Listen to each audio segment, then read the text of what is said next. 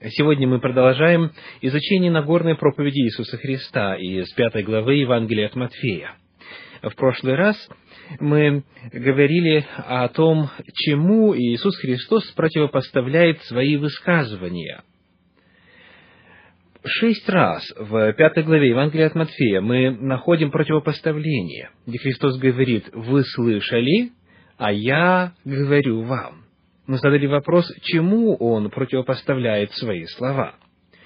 И разговор шел о том, что Иисус Христос противопоставляет свое мнение иным комментариям на закон.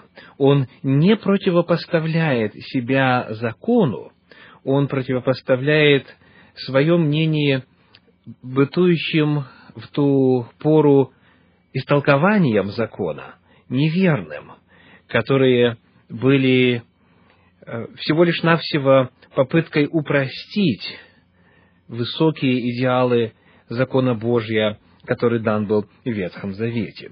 Сегодня мы продолжим исследование вопроса о том, в чем смысл этих антитез, в чем смысл этих противопоставлений, которые мы находим в Нагорной проповеди Иисуса Христа – Помимо вопросов, которые мы уже рассмотрели, показывающих, что Иисус Христос не противопоставляет себя закону, существует еще как минимум два аргумента. Во-первых, важно помнить непосредственный контекст утверждений Иисуса Христа. Мы уже видели, что в словах, предваряющих и вводящих антитезы – то есть в стихах 17 по 20 Иисус совершенно недвусмысленно показывает свое отношение к закону и то, как должны относиться к нему ученики. Он говорит в стихе, в стихе 17 и 18, «Не думайте, что я пришел нарушить закон или пророков. Не нарушить пришел я, но исполнить. Ибо истинно говорю вам, доколе не придет небо и земля, ни одна иота или ни одна черта не придет из закона, пока не исполнится все». В его случае это было исполнение, он пришел исполнить. А в случае учеников он говорит, необходимо послушание. Читаем стихи 19 и 20. «Итак, кто нарушит одну из заповедей сих малейших и научит так людей, тот малейшим наречется в Царстве Небесном. А кто сотворит и научит, тот великим наречется в Царстве Небесном. Ибо, говорю вам, если праведность ваша не превзойдет праведности, книжников и фарисеев, то вы не войдете в Царство Небесное. Итак, Иисус Христос исполнит, и своим последователям Он говорит не нарушать, говорит исполнять. Ни одной малейшей заповедью нельзя пренебрегать, все должно исполняться.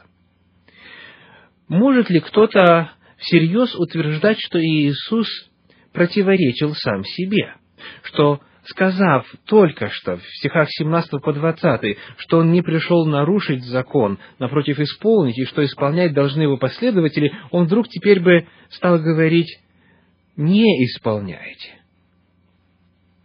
Это противоречит самому контексту Нагорной проповеди и утверждениям Иисуса Христа. Во-вторых, известно отношение Христа а, к Ветхому Завету в целом. В предыдущей главе Матфей описал искушение Иисуса Христа в течение сорока мрачных дней в пустыне Иудейской. Об этом повествует четвертая глава Евангелия от Матфея. И каждое тонкое искушение дьявола сопровождалось со стороны Иисуса Христа соответствующей цитатой из Писания Ветхого Завета. Иисусу не нужно было дискутировать или спорить с дьяволом. Каждое положение просто подкреплялось тем, что было написано.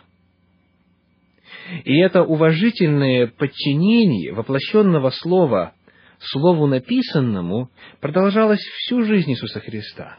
Не только в его поведении, но и в его миссии. Он должен был исполнить ему предписанное, и он не мог сойти со стези, проложенной для него Писанием. Поэтому его заявление в 17 стихе 5 главы о том, что он пришел не отменить, но исполнить законы пророков, полностью согласуется с его отношением к Писанию. Из этих факторов с очевидностью следует, что в антитезах противопоставляются друг другу не Христос и Моисей, не новые Ветхие Заветы, не Евангелие и закон, но истинное использование закона, данное Христом, противопоставляется ложным интерпретациям книжников, а, следовательно, христианская праведность противопоставляется праведности фарисеев, как указывается в стихе 19 и 20. Ибо говорю вам, если праведность ваша не превзойдет праведности книжников и фарисеев, то вы не войдете в Царство Небесное. Вот где противопоставление, вот в чем его смысл. Иисус Христос выступает против неверной интерпретации и понимания закона, которая была у религиозных вождей его времени. В чем же она заключалась? А, что делали книжники и фарисеи? В чем была отличительная характеристика их праведности и их истолкования закона?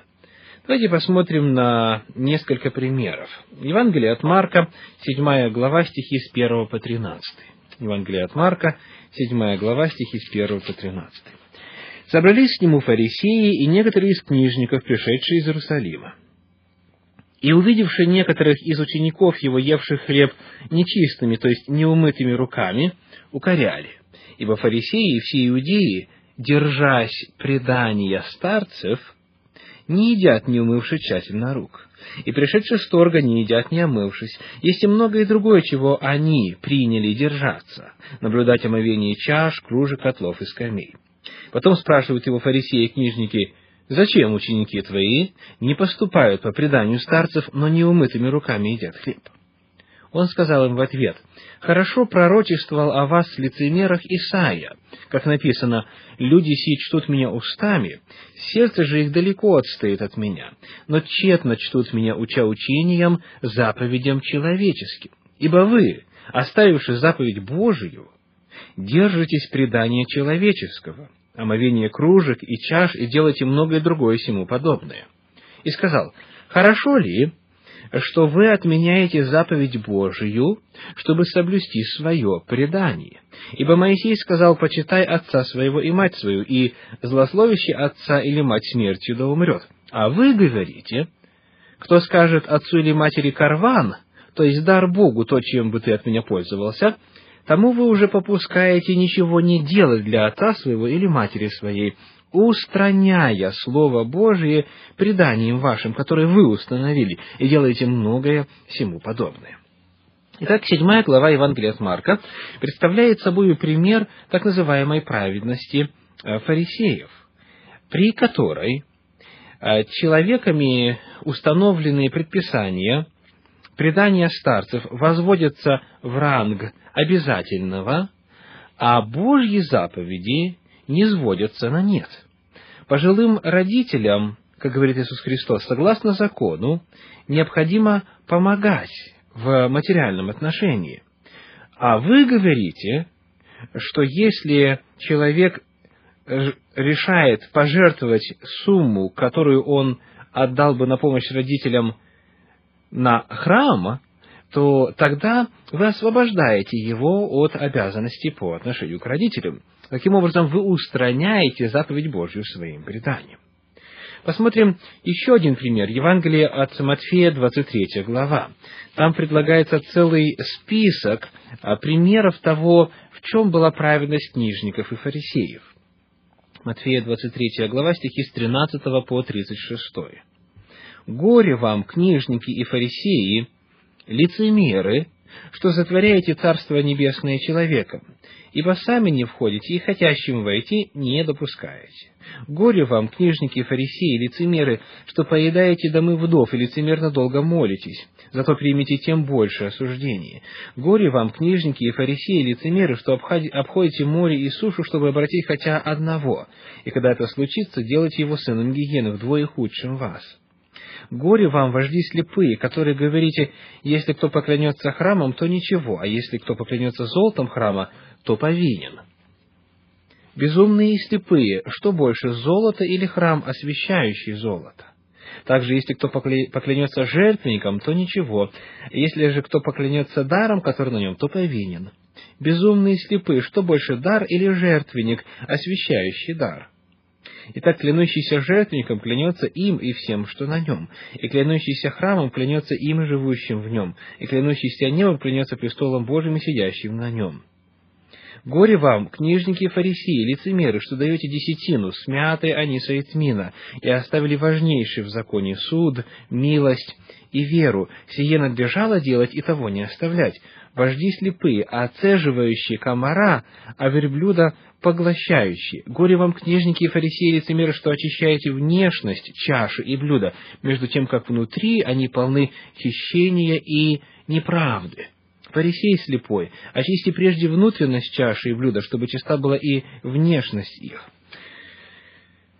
И Иисус Христос продолжает дальше перечисление того, каким образом фарисеи времен Иисуса Христа заменили собой праведность Божию и установили свои предания главной сутью слов Иисуса Христа является то, э, что Божьи заповеди и их глубина, они не сводились до внешности, до формальности.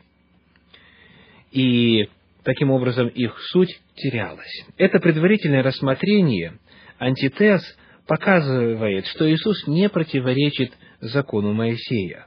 Наоборот, в действительности это делали фарисеи. В Нагорной проповеди, как верно выразил Кальвин, мы видим Иисуса не новым законодателем, но верным толкователем уже данного закона. Фарисеи затемнили закон, и Иисус восстановил его во всей полноте. Всего доброго, до свидания.